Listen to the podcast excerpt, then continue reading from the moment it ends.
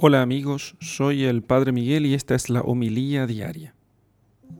Lectura del Santo Evangelio según San Lucas, capítulo 8, versículos 1 al 3. En aquel tiempo, recorrió Jesús ciudades y pueblos proclamando y anunciando la buena nueva del reino de Dios. Le acompañaban los doce y algunas mujeres que habían sido curadas de espíritus malignos y enfermedades María llamada Magdalena, de la que habían salido siete demonios, Juana, mujer de Cusa, un administrador de Herodes, Susana y otras muchas que les servían con sus bienes.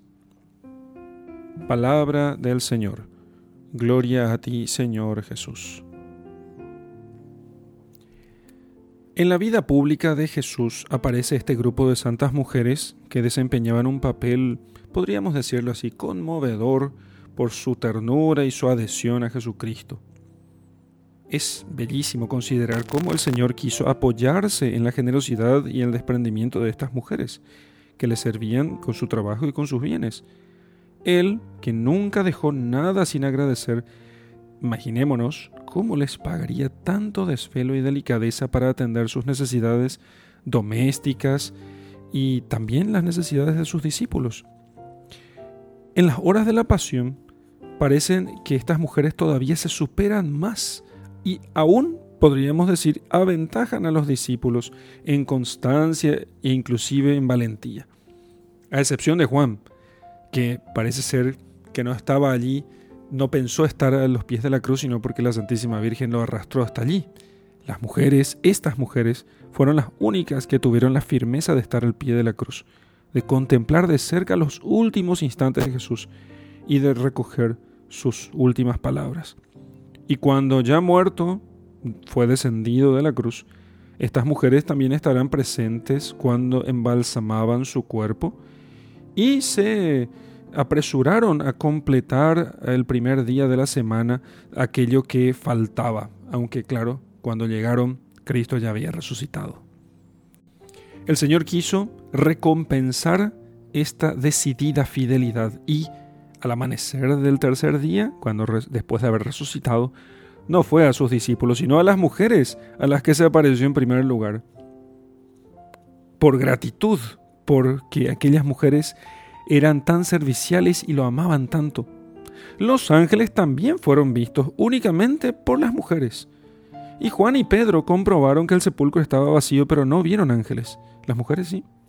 Las mujeres fueron, fueron favorecidas con esta visión tal vez porque estaban mejor preparadas que los hombres y sobre todo porque ellas tenían la misión de continuar el papel de los ángeles y de preparar aquella fe que estaban haciendo en la iglesia.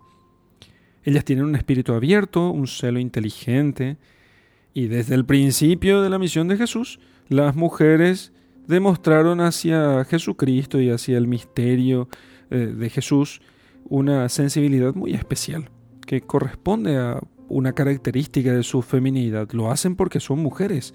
Por eso tienen esta sensibilidad especial hacia Jesucristo para escuchar su palabra y obedecerlo. Hay que decir también que esto encuentra una confirmación particular en relación con el misterio pascual, no solo en el momento de la crucifixión, sino también el día de la resurrección. Allí estaban las mujeres. Ellas se apresuran a cumplir el encargo de avisar a los discípulos, se apresuran a recordarles lo que Jesús había anunciado cuando todavía vivía con ellos, y en las últimas manifestaciones de Jesús resucitado también las mujeres están presentes. Sin duda alguna, son las mismas que han vuelto de Galilea la última vez con los discípulos y las de Jerusalén y sus alrededores. Las mismas de siempre, las hermanas de Lázaro, de Lázaro de Betania, Marta y María, y con ellas María la Madre de Jesús y otras mujeres más. Así que estas mujeres nos dan gran ejemplo de fidelidad. Ellas sirven a Jesucristo con sus bienes y no le desamparan en los peores momentos.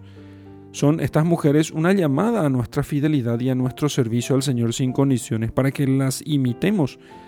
Nuestra actitud ha de ser la de servir a Dios y a los demás con visión sobrenatural, sin esperar nada a cambio, no por una ganancia material, incluso porque nos agradezcan, sino porque vemos la vida eterna. Hemos de servir como ellas, incluso al que no agradece el servicio que se le presta, aunque esta actitud choque con los criterios humanos, porque sabemos, como las mujeres, que el que nos va a agradecer y nos va a premiar es Dios. Nos bastará entender que cada favor en beneficio de otros siempre será un servicio directo a Jesucristo y que Él recompensará ese servicio. Lo que hicisteis por uno de estos mis hermanos más pequeños, por mí lo hicisteis, dice el Señor. Y son tantas las oportunidades de servir a lo largo del día. Serviré, debemos decir, serviam. Al contrario de lo que dijo el, Lucifer, que dijo, non serviam, no serviré. Nosotros, como las mujeres, las santas mujeres, sí, serviam, serviré. Te serviré, Señor, todos los días de mi vida, desde el comienzo del día hasta el final de mis días. En el nombre del Padre y del Hijo y del Espíritu Santo. Amén.